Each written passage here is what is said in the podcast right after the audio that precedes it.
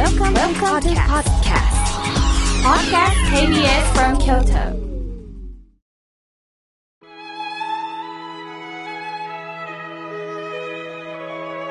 改めまして、僧侶の河村明慶です。本当に寒い日が続きますね。今日の法話のテーマは、一年の締めくくりとして、本当のリーダーってどんな人についてお話をいたします。え、その前に、あの、皆さん体今冷えてませんか？ブルブルブルブル冷えてると、なかなかゆったりと聞く気にもなれないですよね。私事なんですが、月に2度ほどヨガに行き、ストレッチをしています。そこで、えー今でもできる簡単なストレッチがあるんですね。それは、両腕をぐるぐるぐるぐると前後に回してみてください。腕を回すということは、腕には気管支、肺のツボがあるんですって。腕を回すだけで、まあ、咳を和らげる効果もあるんだとか。また、背中のストレッチにもなります。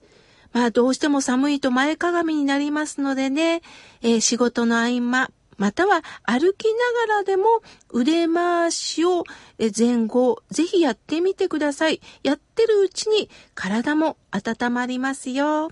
さあ、皆さん、今、もしも余裕があったらやってみてください。さて、今年の漢字に、北という一文字が選ばれましたね。北朝鮮の度重なる弾道ミサイルの発射や核実験の強行などを懸念してからの北、または九州北部の水害の被害を受けた様々な、まあ、北ということで、皆さんは悲しみの一言としてこの北を選ばれたんではないでしょうか。北と聞いただけでどうも寒いというイメージがありますよね。この北の字なんですが、漢字の成り立ちを見ていくと、二人の人間が背中を向き合って会話のない様子を表現しているんです。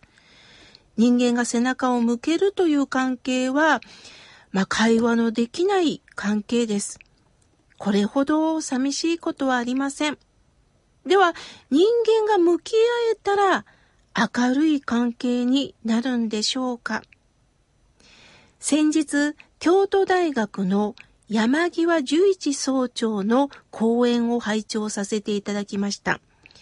人類学者でもあり、ゴリラの研究の第一人者でもありますね。講演では一言で言えば、人間はゴリラに学べということでした。本当のリーダーとは何だと思いますか？と山際先生は私たちに語りかけてくれたんです。大まかに分けると、ゴリラのオスには力があるんですよ。しかし、小さな子供に優しく接することができるんです。本当に力のある人はね、優しく接することができる人なんですよっておっしゃったんです。まずリーダーの大切なところは力がある。じゃあその力まスけずに力をドーンと出すんではなくって力がある中に優しさがあるっておっしゃったんです。とっても深いですよね。そして二つ目はゴリラは愛嬌があるんですよ。すると、私たちのリーダーは、愛嬌のある人が必要なんですよ。やはり、優しさに兼ね備えて、愛嬌がある人には人がついてくるんですよっておっしゃいました。確かに、特に子供さんはね、愛嬌のある人にわーっと走っていきますよね。大人同士でもそういう関係って必要なのかなと思いました。というのが、まあ私事なんですが、先日桑田佳祐さんのライブに行かせていただいたんです。まあ言った理由は、30年もなぜ人気が続くのか、この桑田さんという人に会いたくなったんです。するとライブの中では愛嬌たっぷりです。おどけて、皆さんを楽しませて、でも心に響く歌を歌ってくださいます。5万人の観衆が一つの心になる。これは桑田さんを支えたいというスタッフの皆さんの力でもあるんですが、その愛嬌たっぷりの桑田さんにみんなついていってる姿なんですね。リーダー的な存在を感じました。そして三つ目は、山際先生は、運が良さそうな人に見えるのも、これはリーダーの大切な要素っていうんです。どういうことかなと思うと、やはりゴリラから学ぶです。ゴリラのリーダーは、美味しい食べ物を知ってる。そして安全な場所を知っている。危険が迫っても自分たちを助けてくれる。だから運が良さそうな雰囲気が周りを引きつけるということです。そうですよね。人間関係の中でも、ねえ、美味しいもん食べに行こう。とっても美味しくて安いとこがあるんだよ。ってもいいよっていうふうに言っていただくと、なんだか安心して、その人の顔もふくふくしく生き生きと見えますよね。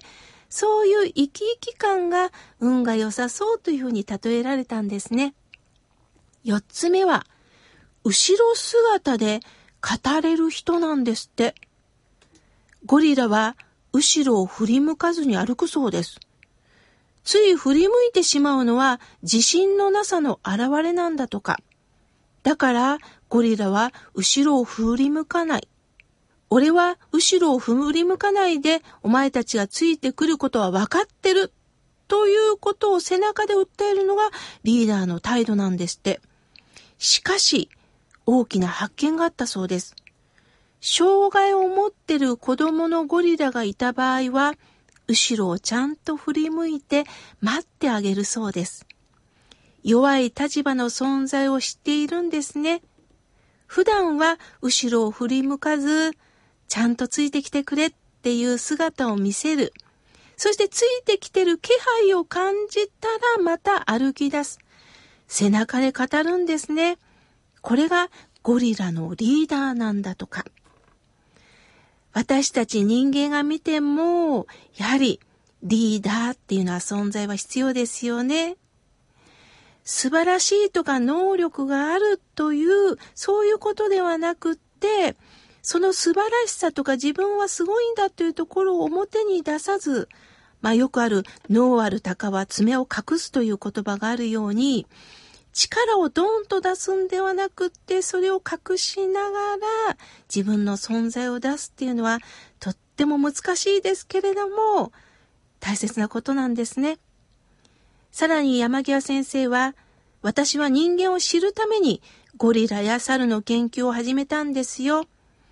今私が心配してるのはね、人間が持つ能力なんですが、動物に学ぶことができますよ。例えば、狼のようにとても忍耐力があるっていう言葉があるんですが、やはり私たちは、やはり人間の本能だけでポーンと出るんではなくって、この地球上に様々な動物があることを知ってほしいということをおっしゃっていました。残念ながら今の社会は共感能力とか同情する能力が失われてるって寂しそうに山際先生はおっしゃっていました。人間はね、一人では生きていけません。社会的な動物なんですよ。社会的な動物なんですよ。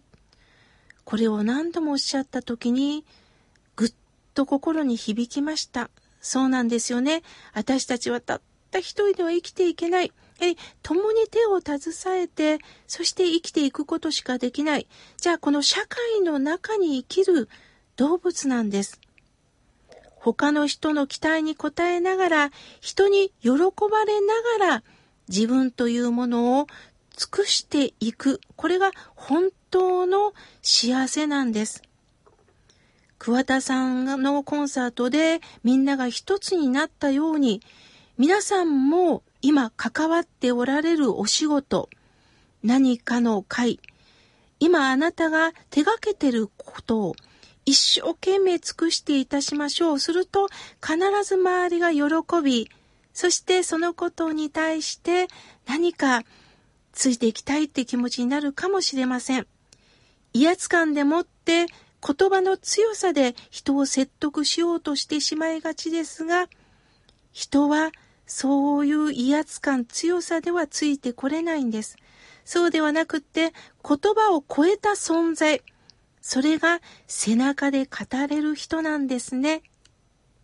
来たという字、背中を向き合わせてるんですが、でもその背中で必ず二人は共に出会っていけるよ、そんな字にも見えるんではないでしょうか。無言の中に何かを語る。そんな味のある私でいたいですよね。